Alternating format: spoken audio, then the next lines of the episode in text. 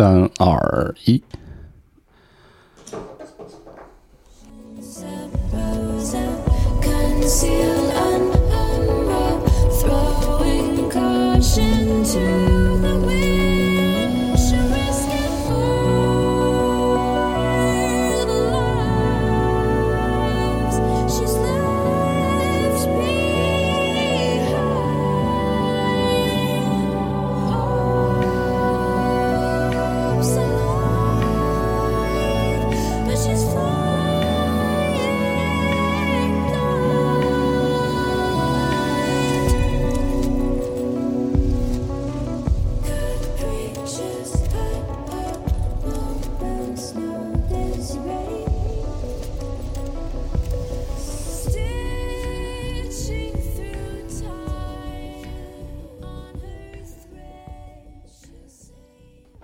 欢迎收听最新一期的海豹实谈，这是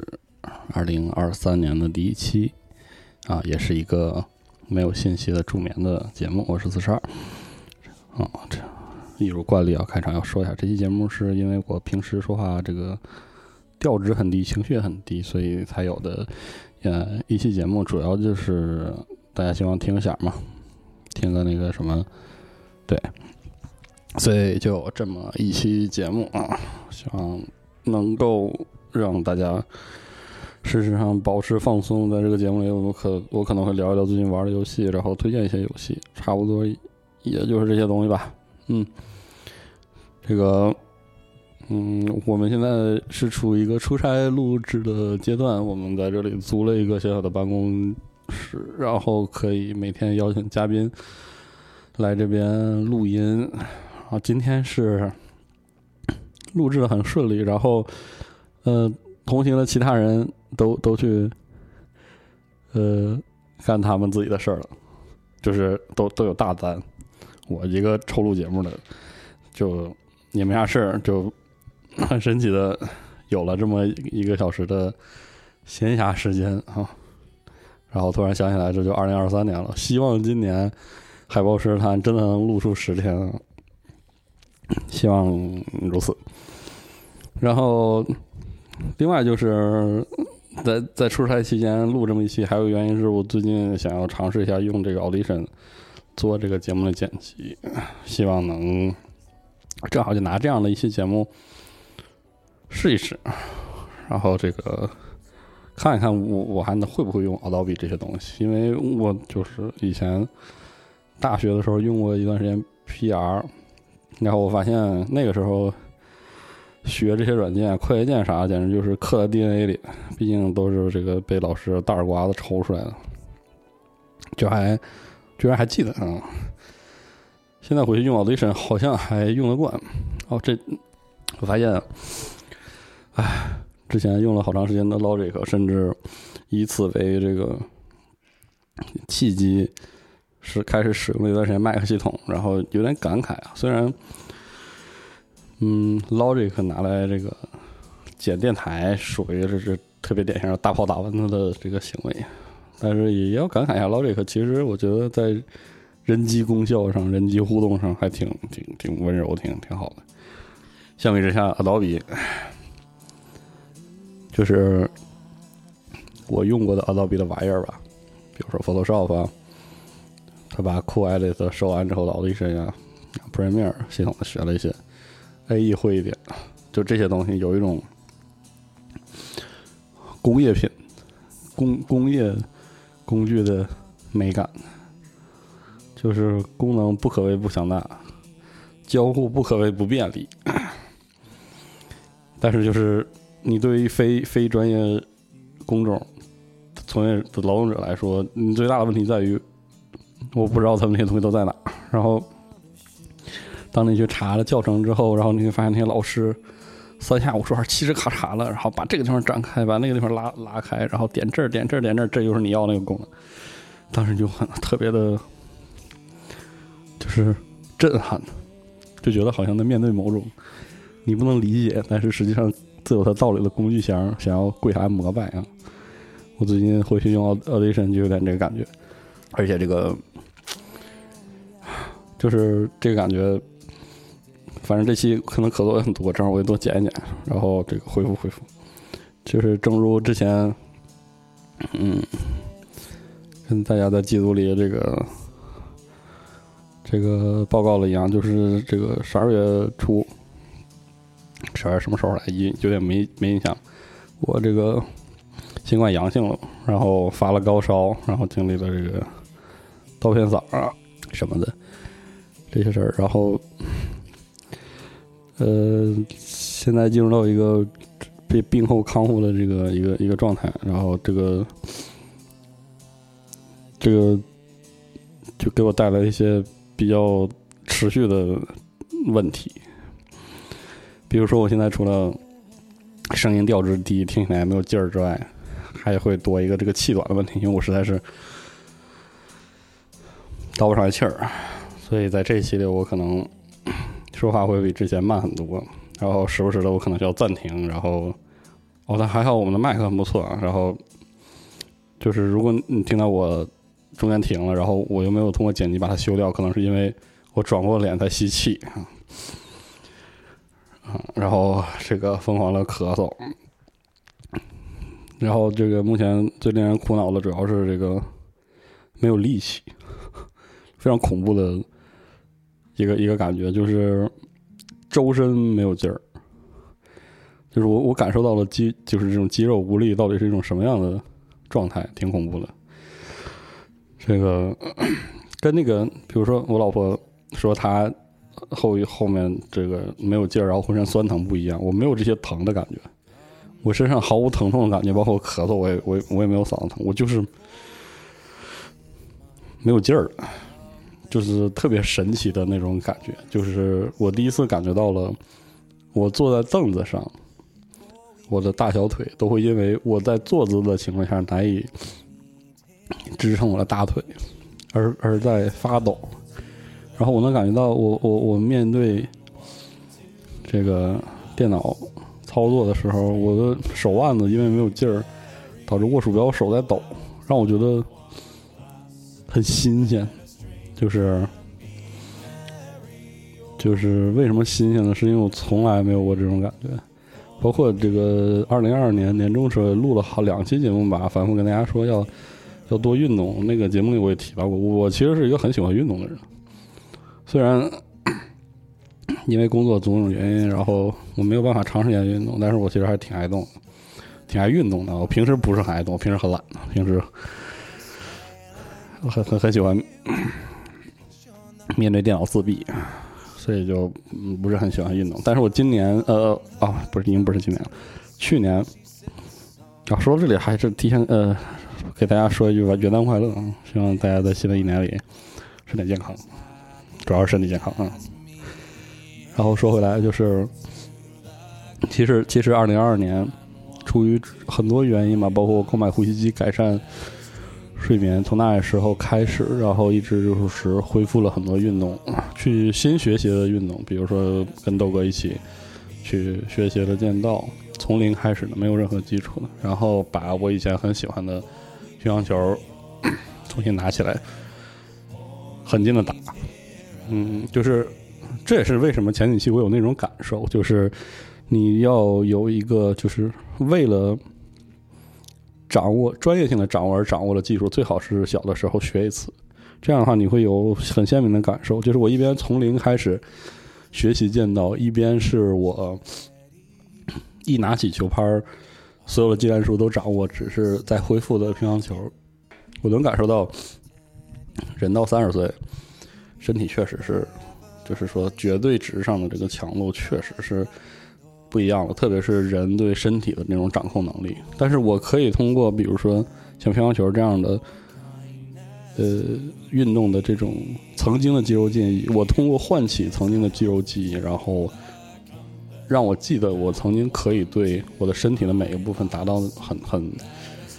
好的控制。然后另一方面，学习剑道也让我知道我现在对身体的这个控制能力是多么的糟糕。呃，所以其实，在二零二二年的下半年，我的整个的身体状态是在回升的，而且其实回升很剧烈，那种那种快乐，使得我在这个海豹诗谈的电台里反复的跟大家推荐，一定要去运动一下。那种那种快乐是精神和肉体双，就是双方面的，一方面的身体变得轻快了、有劲儿了，另外一方面你重新回，就是提升了对身体的感知和掌控的能力，这种感觉都很令人愉快。然后，然后正因为二零二二年的下半年我的恢复和这种体力相关的东西的这种增长。近在咫尺，而且而且我感受很明确，这就使得我在就是新冠高潮之后的那个感觉，就是对比非常的强烈。我能感觉到我的肺活量折半了，真的是折半了。因为呃，是前几期我提到那个呼吸机，它可以就是在呼吸睡眠呼吸机的这个辅助下，你会就是感受到你的嗯胸口吸，就是你的肺吸满气的。那个量是非常大的，然后就是有了呼吸机的辅助之后，我才可以在比如说像剑道的气合呀，或者打乒乓球的时候，告诉自自己我可以吸那么多气，然后我我就真的能在这个运动的疲劳和恢复中，这个逐渐的让我的自然的心肺的那个功能去逼近那个被呼吸呼吸机辅助时候的强度。但是我现在是属于 就是。在呼吸机的辅助下，我都没有办法像以前那样吸那么多的气进去了，啊，更不用说就是因为呼吸原因导致的这个，比如说节目录制啊或者什么的这个脑瓜不转这些问题，以及这个身体突然的断崖式的缺乏这个力量之后那种感觉，对比太明显了。我现在我们在用这个外出出差的时候的一套设备，所以我没有架子，是这个。是这个，就是麦克风要手里拿着，我不能说，我现在就是在和这个麦克风搏斗，就是我举着它都还还还挺累的，也也就是也不知道咋整，说实话也不知道咋整。嗯，另外一点就是这个，我也不知道自己是不是脑补了，就是可能是因为我就是呼吸系统的这个氧氧气供应的问题，导致我这个。很很长时候就是说实话脑瓜子不转，特别是在录节目的时候，嗯，还挺还挺尴尬。就是以后我就就少说呗，少说，少说多呼多呼吸多倒气儿，然后，嗯，在这里就是我也是只是就是密切的关注自己身体的状态，等到。它真的有所恢复的话，我就会很快的恢复这个运动，因为就是借二零二二年整个这一年的这个事儿，再次让我就是比之前甚至感受到了这种运动的必要性，运动的这种乐趣，所以很希望能能继续这些乐趣吧。嗯，现在这个爬一层半楼梯就要歇就要喘就要歇的这种感觉，令人感觉很不好。嗯。嗯，不过终究日子还是要过，还是要往前走的。大家也是注意身体吧，注意身体，注意注意防护啊！如果你也你也阳了，在现在这个呼吸阶段，呃，这个恢复阶段，别太那个，别太剧烈运动哈，因为你的心肺功能，你觉得疲倦、容易累，肯定跟你的心肺功能有一个断崖式的损失有关。这种东西只能慢慢的补，不要着急，没什么可急的。然后，也是希望这个听着这个节目干活的朋友也是要说，这就是更要注意自己身体，要培养对自己身体的这种敏感性，别太累，太累。嗯，劳动是为了生活，然后反过来，生活也是为了劳动。呃，是是一件事情，要要让它变得可持续，别那个别累着自己，啊。然后说起这个游戏的事儿，呃，就是这点很有意思，就是我在这个病程的比较剧烈的阶段，比如说，呃，高烧的时候，然后。呃，退烧之后浑身痛、头痛的时候，然后咽喉痛这个阶段呢，其实是精力没有被损失，就是每天其实，嗯，我我都烧迷糊了，甚至我都会惦记玩点什么。反倒是等到咽痛，呃，这个病程也都结束，甚至都转阴了之后，然后就是有非常具体的整个这个体能的断崖式的下跌，导致我没有办法集中注意力去玩游戏和干别的什么事儿。然后最近这段时间，就是就是就相当于我从我之前鼓吹的这种就是 idol 吧，ido 那词怎么念来？从这个所谓的闲暇放松游戏里找到了，就是进一步的筛选，筛选出那些不但不这个不但不提供精神上的压力，甚至连那个体力上的消耗的压力也没有的这样的一些游戏，然后才能玩。我我就是就是这个筛选过程非常迅速。简单来说，就是有些游戏我打开之后玩了两下，我自己都在喘。嗯，在玩的过程中，我也没法集中注意力去去去想它到底就是嗯，对，就是要要要要干嘛，或者它节奏很快，三两下，我的这个状态就游玩状态就下滑的非常厉害。在这样的情况下，我就只能暂时先，呃，先先先别玩了，先不玩了，就嗯，因为我怕这个，也不是怕吧，就是玩起来并并不愉快，它甚至没有那种完全放松的愉快，因为我没有我我没有很放松，我是我是瘫在那儿的，我是我是那个就是使使劲，就是我在使劲让变自己变得稍微有点劲儿，在这个过程中，有些游戏确实就就就没法玩，我也我也很遗憾吧，只能说很遗憾吧。然后，所以最近就 一直在玩网游，一直在玩《激战二》，就觉得我跟《激战二》这个缘分真是很长久啊。从高中的时候跑去玩《激战一》，到这个呃大呃大学毕业之后的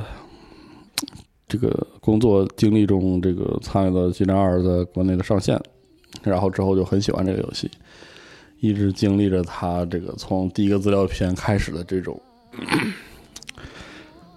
非非常非常离经叛道了对这个魔兽争世界所所固定下来的网络游戏的内容消费方式做的这种变革。最初我是因为喜欢它的这种激进的这种变革，嗯，现在回头想想，它可能带有就是 Iron Net 还是带有这个北方暴雪的这种血脉在里面嘛，就是挺挺挺挺挺那个牛逼的。后来就是后来真正打动我的，或者让我留下来的是这个游戏传递出来的那种，就是游玩游戏的某种态度，让人很觉得很温暖。就是这是那种完全没有追赶机制的游戏，这的所有的内容就摆在游戏里，放在这个这个网络游戏世界的这个每一个角落。他觉得这个游戏会觉得，如果你要一直玩，你就会踏遍这个世界的每一个地方，然后游玩这个游戏的每一个内容。嗯，无论你先玩这个还是先玩那个，你终究会把它们都玩了。这本来就会是一个很长的事情，所以没关系。嗯，你可以慢慢玩。这个游戏的装备强度到顶之后，不会随着这个资料片的更新而退环境，然后就是所有的东西都是横向的。你甚至可以先玩最后一个资料片，再玩前面资料片，也没有什么关系。嗯，他我我觉得在呃当下的网络游戏所推崇的这种，就是在网络游戏里做一个单机的这种结构啊，比如说 FF 十四，比如说这个 老虎 online，其实这个结构都是从基站开始的。但是基站确实有些东西太离经叛道，然后放这个角度来说也做的太粗糙了，所以就没有办法。嗯，它确实，我我现在不会推荐人玩基站二，感兴趣的话可以试一试。但是它现在，嗯，有很多部分不再是那种说玩的让人非常惬意的游戏。但是，毕竟我也玩了很长时间了，所以我去玩的时候我就不怎么带脑子，因为因为我对比如说我喜欢的职业的技能啊，我喜欢的一些打法啊，对我来说它是一种指令。我玩就是它的那个最基础的 MMORPG 的那个部分，使得它的游玩的的，就是对体力要求的压力，嗯，降到了最低。嗯，你只需要这个特定情况下把你把哪个职业的技能都录一遍，就就就够了。然后 G 战二又很喜欢做这种大地图的玩家的非组队、非强制组队的群体行动，然后就玩起来让人觉得挺挺挺挺挺快乐的。就是我是一个人在玩，但是我身边有好多的人，然后就达到了心理和这个体力上的双放松。这个就让我这个呃。就可以一直在里面歇着，就还挺好。嗯，趁这个机会打通了这样最后的一个一个资料片啊，不是最后最新的一个资料片《End of Dragon》巨龙之末吧，巨龙末裔。嗯，还挺好玩的，内容量也挺多。嗯，但和这个呃第一个资料片《竞技之心》和第二资资料片《烈焰征途》相比吧。这个资料片没有拿出什么更新的惊天动地的新玩意儿，嗯，但当然还是量大管饱，因为《激战二》这样的游戏做真正意义上的全新内容，其实对制作组的压力是非常大的，因为它没有这种就是满级之后真正意义上的增长嘛，还要做的是给出更多的可以玩的内容，所以我后来想想不必多苛责，唯独让我觉得很有意思的是《End of Dragon》这个资料片。把故事讲完了，就是我也不知道这是什么共识性。《End of Dragon》的这个结局就仿佛这个《FF 十四六点零》那个结局，给人一种故事真的收了的感觉，把所有的伏笔都收了。就 我我我觉得很逗，就是《吉扎尔》是一个我我个人评价，他是有着极其出色的设定，甚至有极其出色的故事。但是，嗯，叙事能力极度薄弱的一个游戏，嗯，叙事啊，人物塑造哈都特别差的这么一个游戏。就是虽然它率先使用了这种在，就是也不能说率先吧，就是说比较早了非常重视在网游中玩单机的这种体验。为什么它会被 F 十四或者是老广来这个比过去呢？是因为它里面作为 RPG 的那个部分啊。真的没有办法和成熟的二 P 去比，嗯，但是其实《激战二》的激战呢，整个故事本身是很有趣的，就是这个地表的人类的类人种族、人形种族和这个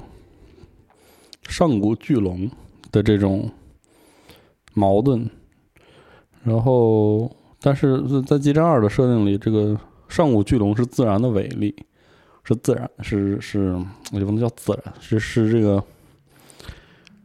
是这个冷冰冰的、客残忍的、客观的这个客观的物质世物质世界。嗯，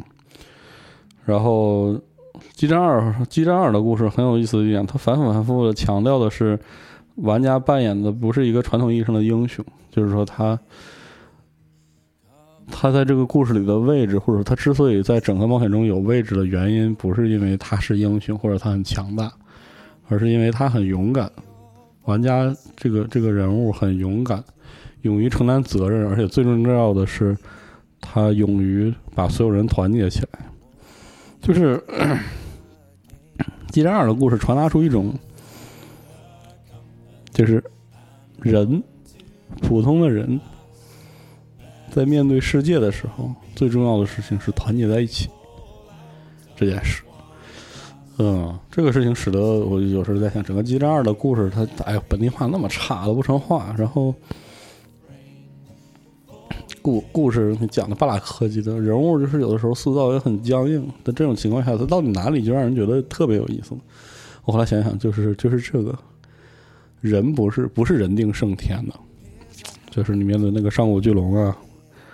那种不是那个，不是因为你是英雄，所以你是英雄，所以不是因为你一咬牙一跺脚，然后你这个就就把就把他撂了，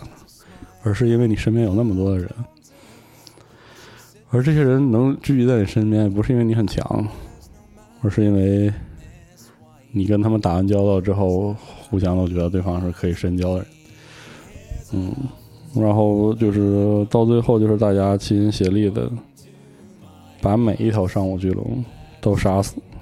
有甚至这个在这个过程中都不是你杀死的上古巨龙。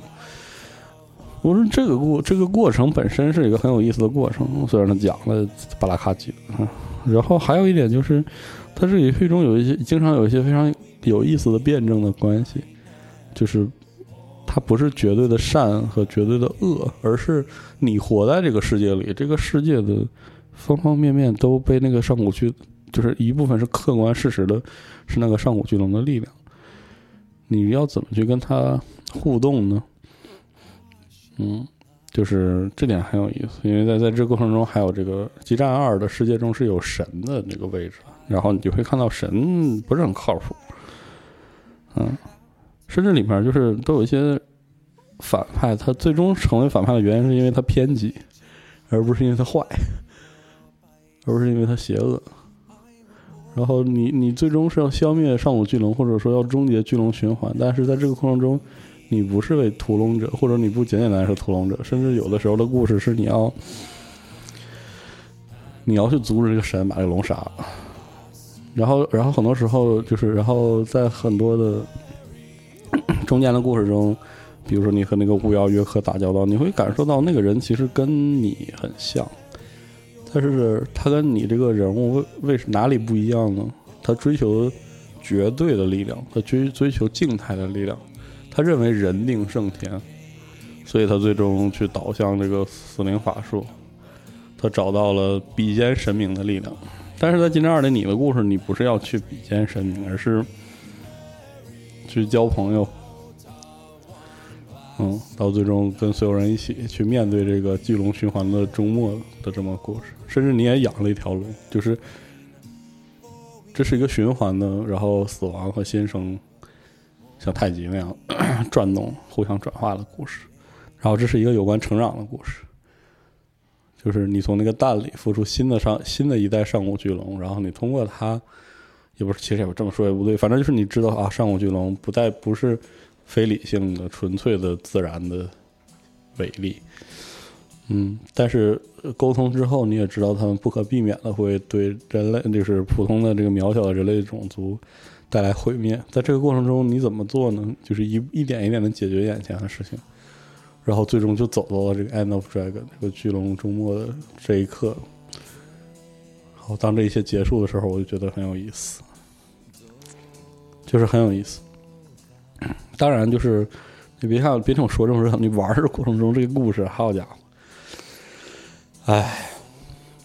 不是很精彩啊，不是很精彩。但是就是是就是我是觉得它的这个设定有它的独到之处之后，这个游戏，如果你是就就算你不是为了剧情，而是为了嗯装备的积累或者是一些玩一些特殊机制去玩的时候，时不时的会给你一些触动。嗯，这个触动就是比如比如说在《经济之心》里，一个那个心灵与荆棘巨龙去最终战的时候，然后你在个人史诗里，就是登场过的一个配角，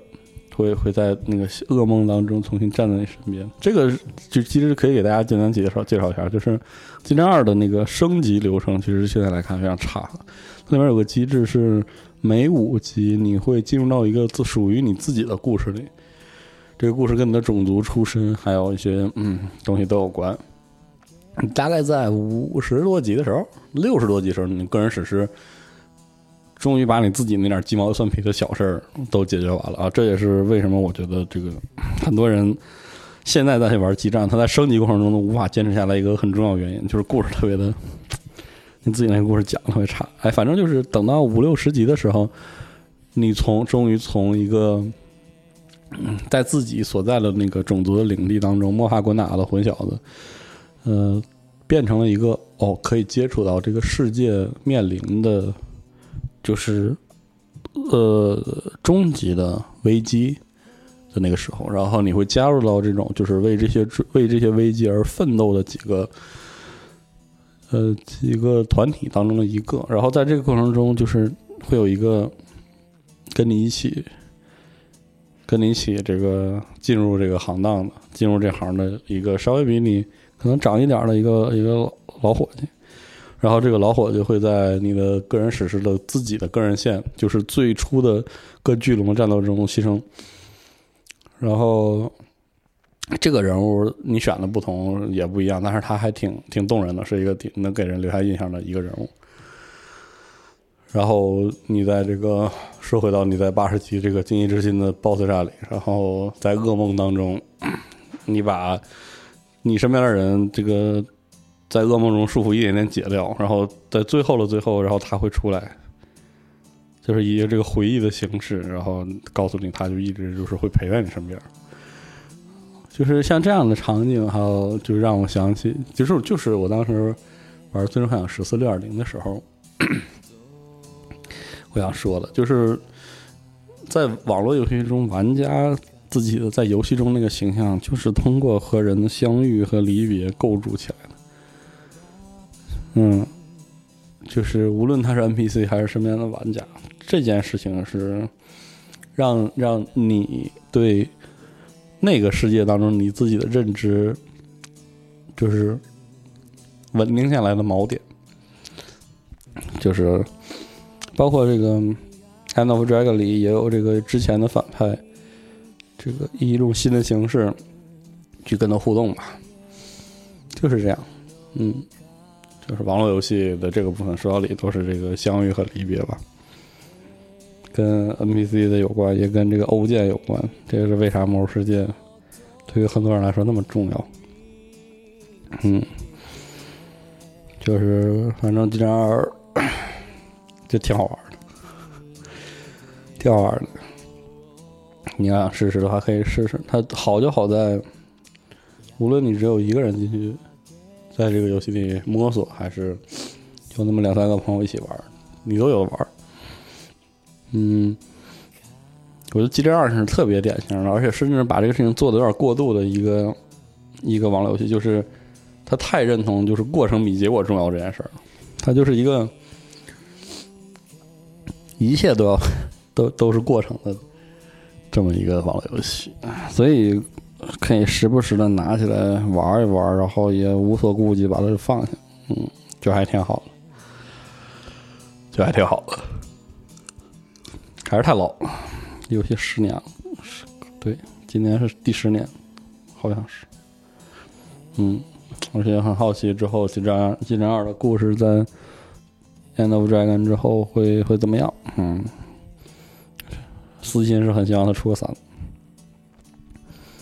反正就是玩起来很轻松，很愉快，然后就是玩了就玩了。嗯，不玩就不讲就不玩了，就就是这样的这样的游戏，在我看来这是好游戏啊。现在是三十分钟，大家记得多喝水，多运动。你别看我现在这个样子，我每天还是坚持要动一动的。能走就走一走，然后能徒手做一些简单的动作。就做一做，嗯，不太敢就是做那些心肺训练，所以就有些简单，有些简单但是效果很好的动作，嗯，比如说什么时间到的话有速震，就是很简单的动作，其实你浑身都会用起来。我现在举 为了学间到买了个速震帽，就是那种短一点，但是可以在室内做挥刀动作的东西，我举不起来了，那东西就。现在我也举不起来这东西，唉，就是就很尴尬。然后我现在就卷报纸回，就是你你做了一点之后，你就做到你真的哎呦好累！你身体会告诉你的，就是哎，你培养这个对运动会让你对身体的疲劳什么的也会更敏感。就是如果你身体觉得哎呀坚持不住了，停，你就你就该停了。但是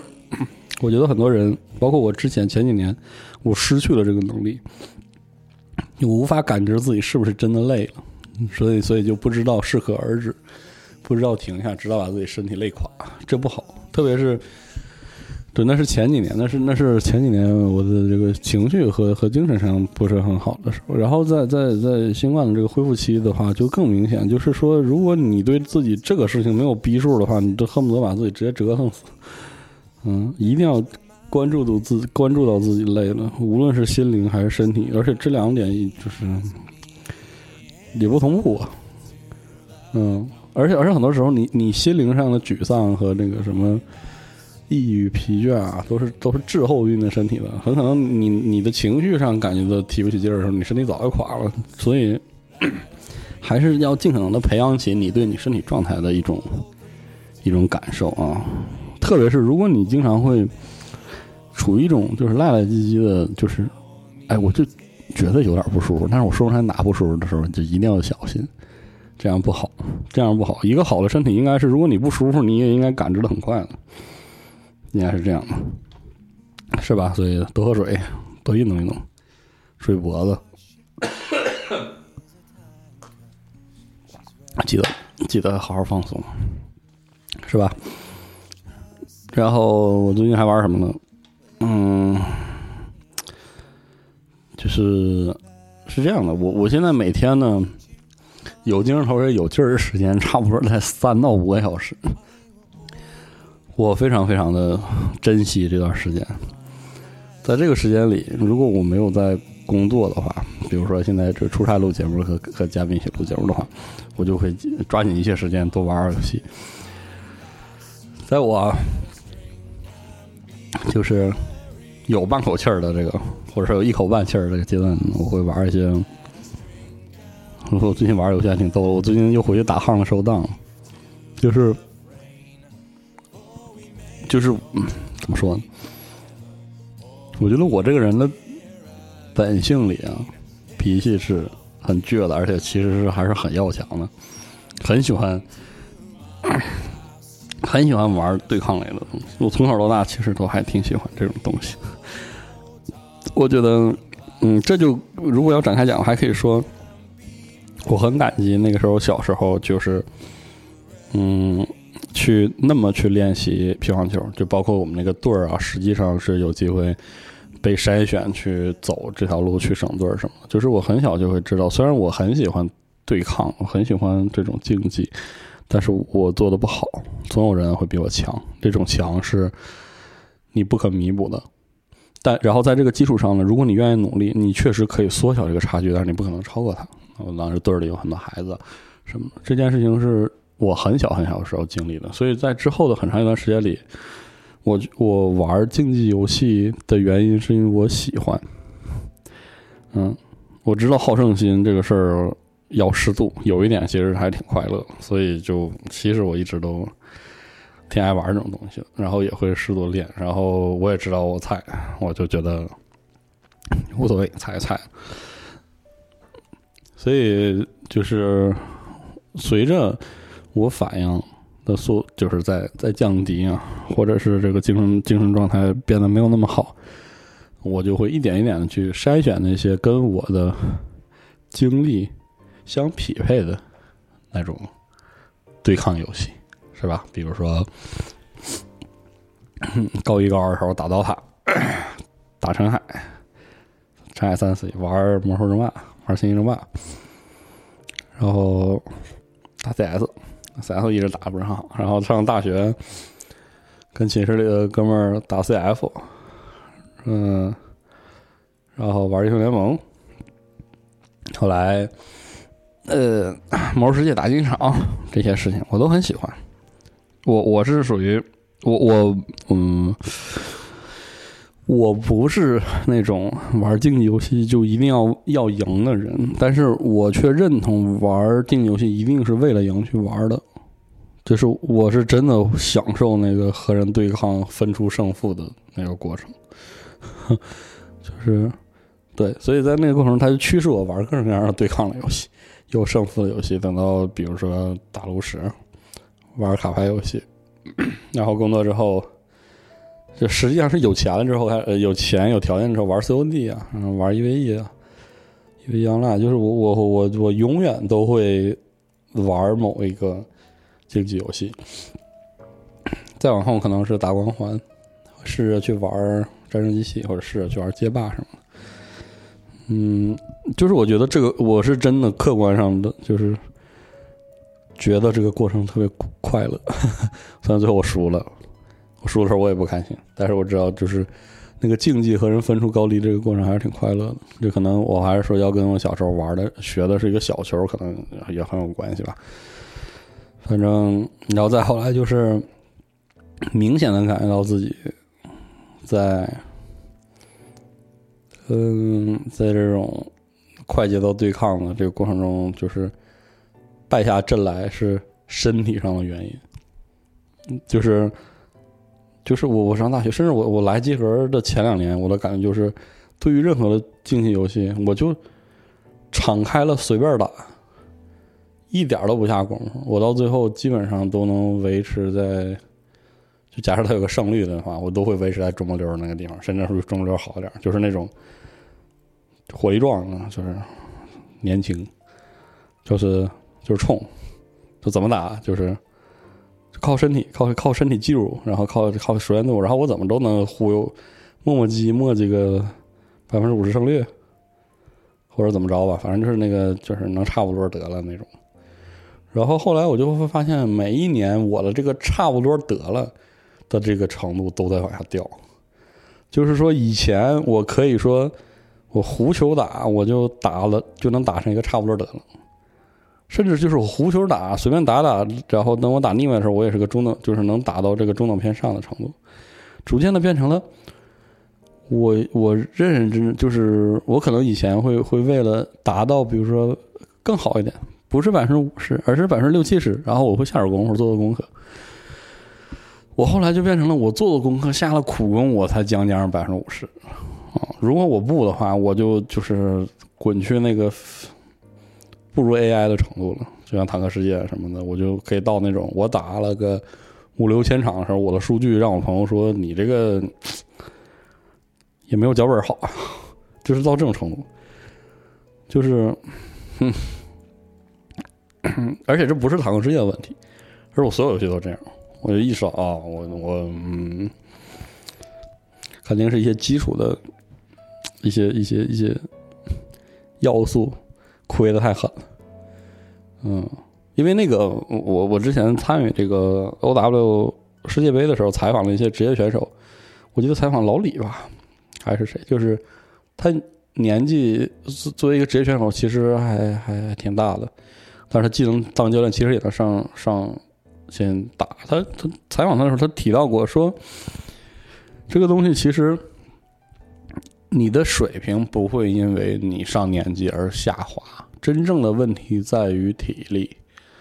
在于维系那个水平所要消耗的精力会变得越来越大，导致你不能长时间维持那种状态，这就使得你的。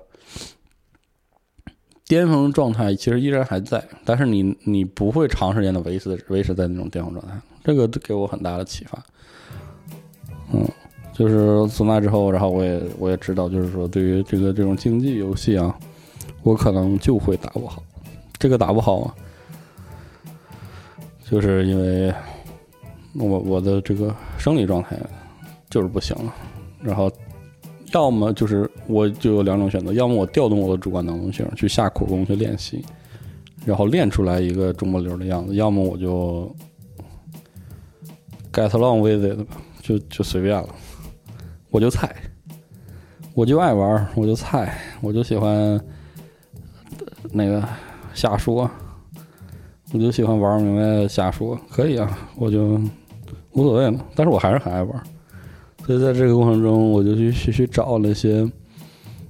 就是说能和我的这种身体和精神状态平，就是平衡了一些游戏。我可能更多的会去玩一些开外对战。后来发现也不行，我也不是那个斗心眼的人，我也不是那个，我也没法去当这个热烈的和这个融合人啊。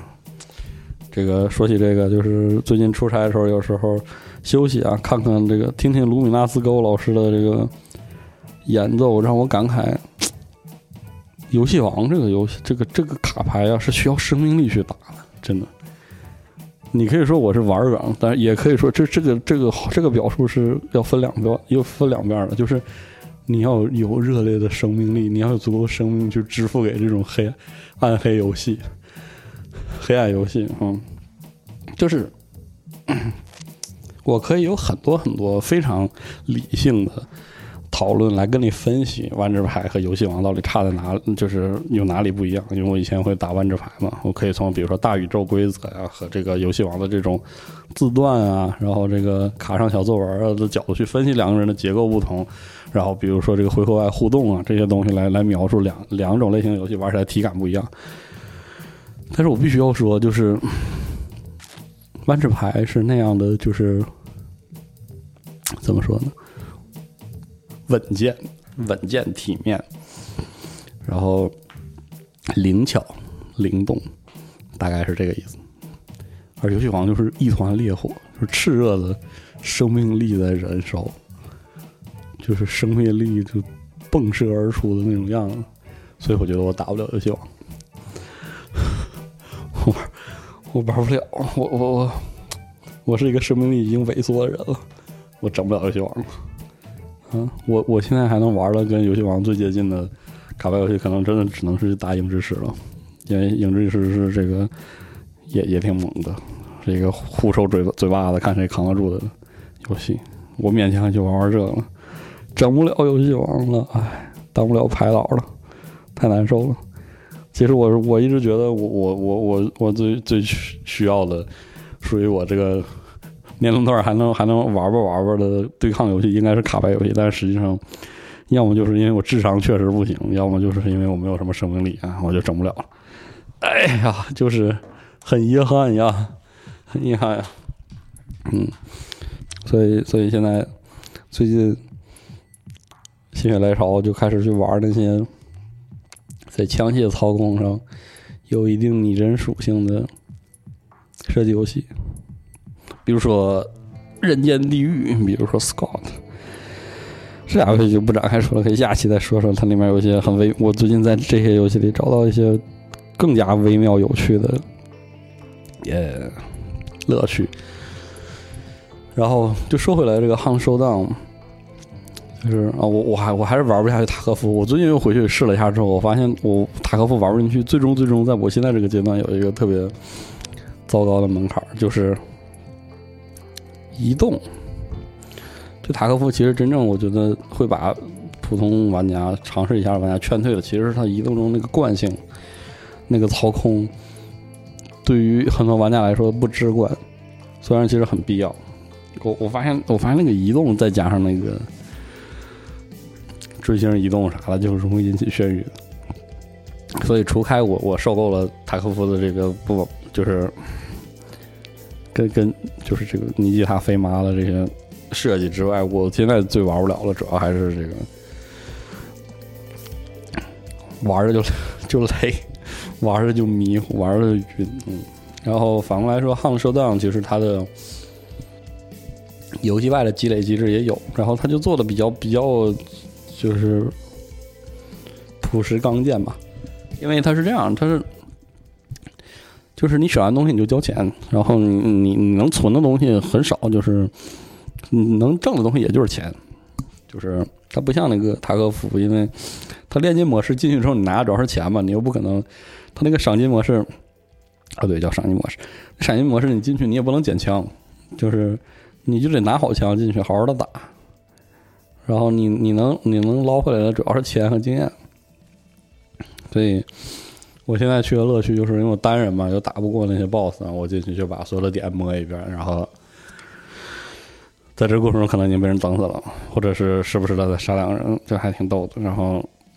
然后他们就去打 BOSS，然后去去摸牌子了，然后我就找一个撤离点就撤了，我能活着撤出来我就很开心了，就是每天就在然后就看着。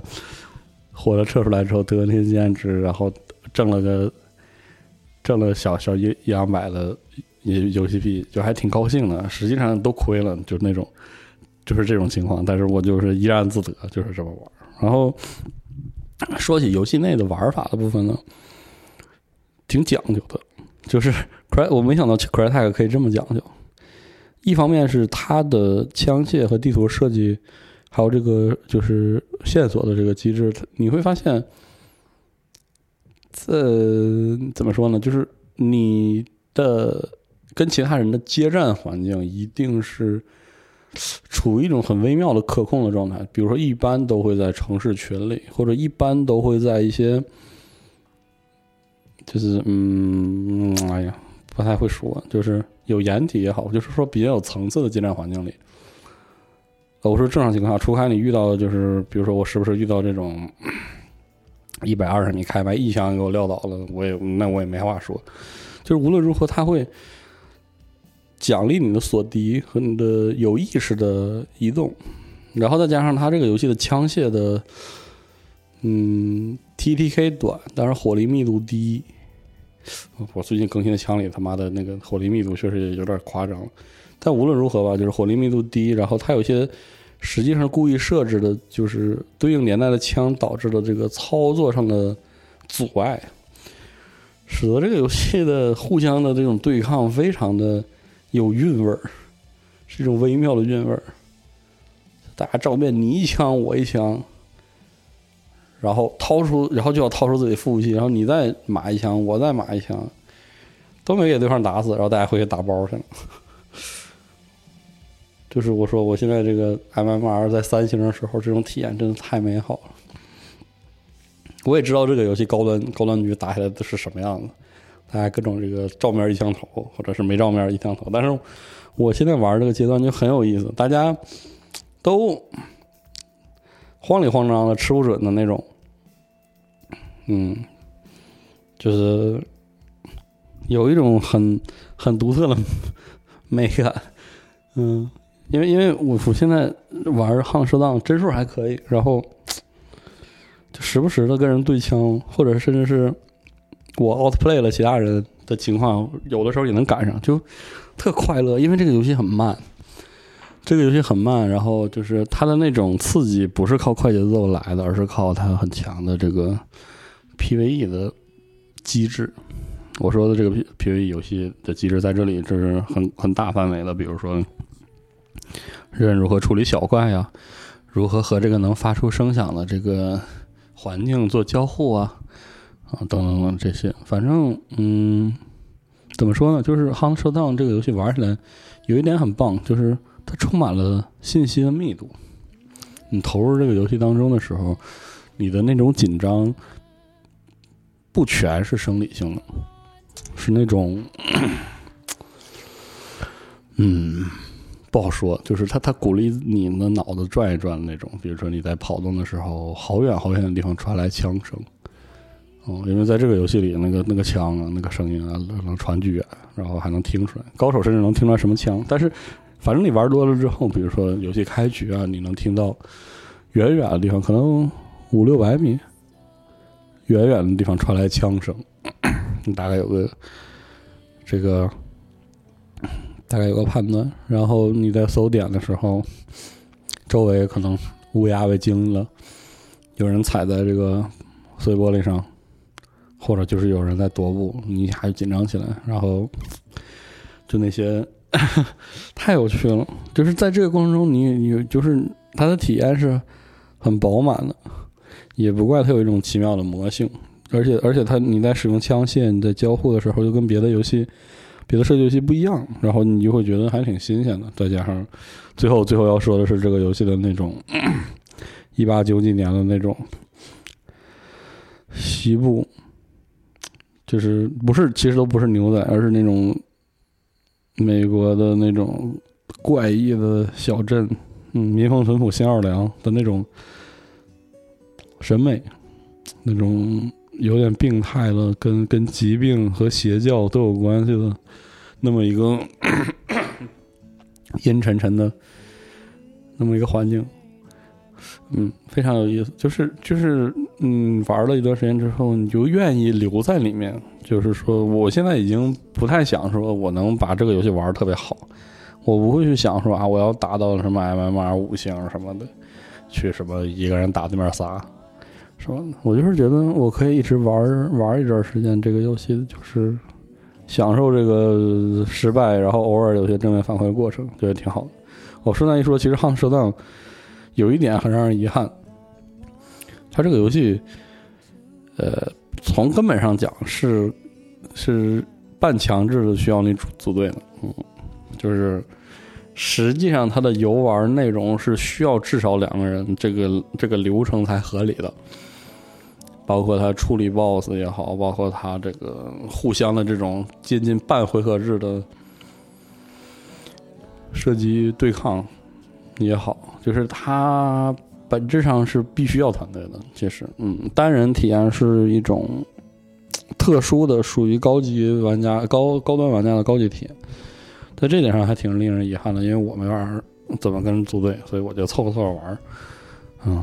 就是也也也也挺能咂摸味儿的，就就还好。就是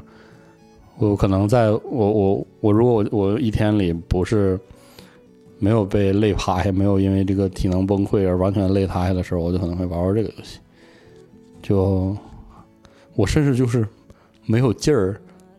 去好胜，就是我我有劲儿玩这个游戏，我就很开心。我没有我没有那个劲儿去跟人那个想那个打的好坏了，所以就挺好的。嗯，如果你听完觉得感兴趣，你可以试一试。游戏有点难上手，有点怪，是吧？然后感谢各位听到这里，这个各位劳动辛苦了，嗯，还是结尾，我决定结尾还是这个给大家念点东西吧。然后我就想推荐给大家我最喜欢的这个这个森间登美彦的《阳阳光与少太阳与少女》，是一个少数，还是那句话，森见登美彦是少数，就是他对文字的那种控制能力，或者说他控制文字写作的方式、组织文字方式令我嫉妒的作家。我很少就对对某个作家有这样的感觉，但是我就是，然后感慨就是哇，他的那个信手拈来，他的那种表面上看甚至跟摆的那种懒懒呃懒洋洋的写出那个东西的那个能力，真让我羡慕，真好，就是这样的一种感觉，嗯，非常喜欢他的作品。然后他这个《太阳少女》是他的这种杂技的集子，所以说他写的东西，那种那他的作品里那种轻松，嗯，不受束缚，然后幽默风趣，又就是充满了生活，就是属于生活的小幽默，属于生活的小小放松的那种感觉，在这本《太阳与少女》里，这个表现得淋漓尽致，特别特别好，推荐大家试试。我印象中之前好像合适卖过这本书，但是现在又没有了。很遗憾，不能不能这个鼓吹大家来合适来买了。反正，唉，反哎，反正也没有挣钱命就是了。所以这本，哎呀，《太阳与少女》就是这样一本读起来很有意思的书。它也不是个小说，他就是能让你感受到 孙健这个人啊，是一个对生活敏锐、对文字也敏锐的一个人，对生活的方方面面都特别敏锐，而且他是对那个东西特别敏锐，我特别羡慕，就是他对，哎呀，他他是他是对那个嗯，就是这个事儿写下来应该很有趣，这个东西很敏锐的人，我操，好羡慕啊！怎么会有这样的人？啊，我要是再年轻一点，我想我也想成为这样的人。但我现在我也知道了，我这成为不了这样的人。哎呀，就推荐给大家，真的，我我甚至觉得这是我心目中森健的文本，就是最有意思的，排前面，就是排最前面，甚至可能比什么《太阳之塔》《斯蒂班神话大戏》和那个《春宵苦短》还有有趣的作品。嗯，但是嗯。而而且除此之外，如果大家能找到的话，可以看一看他写那个练文的技术。我靠，太好了，太好了！练文技术太好了，就特别是他写到最后一封信的时候，我说他怎么能把这种就是他也不是青涩的年轻恋爱，而是那种你说都是研究生的，就那种大大老大学老逼的，就那种又有点摆。又悸动，又又有生活生活，然后有生活疲倦，有这种疲累，但是也有也有那个相似和惦记的那种那种状态，写的他妈的那么好，练完的技术太好了，推荐大家试一试，推荐大家懂一懂，好不好？嗯，反正我就是真的很喜欢，真的很喜欢。《有顶天家族也》也也很好看，那个动画也很好看。四点半就更不用说，那动画简直绝了。嗯，大家可以看一看，啊，真的是大一月份很适合看，很适合看孙健的书和和这些书改编动画哈，好吧。所以我们结尾给大家念一下《太阳与少女》的前言啊，前言嗯，然后这个本本书的有个译注啊，他说本书的英译本标题“时间与自由意志”更广泛的为人所知。他的开场是这样的，请诸位思考一个问题：最适合睡觉前读的书究竟是怎样的书呢？比如说，有人认为读艰深的哲学书就会犯困，可要把它当成每晚都读的习惯，无论如何还是太过勉强。假设现在这里有一本亨利·伯格森的《论意识材料的直接来源》，除非你抓住了千载难逢的良机，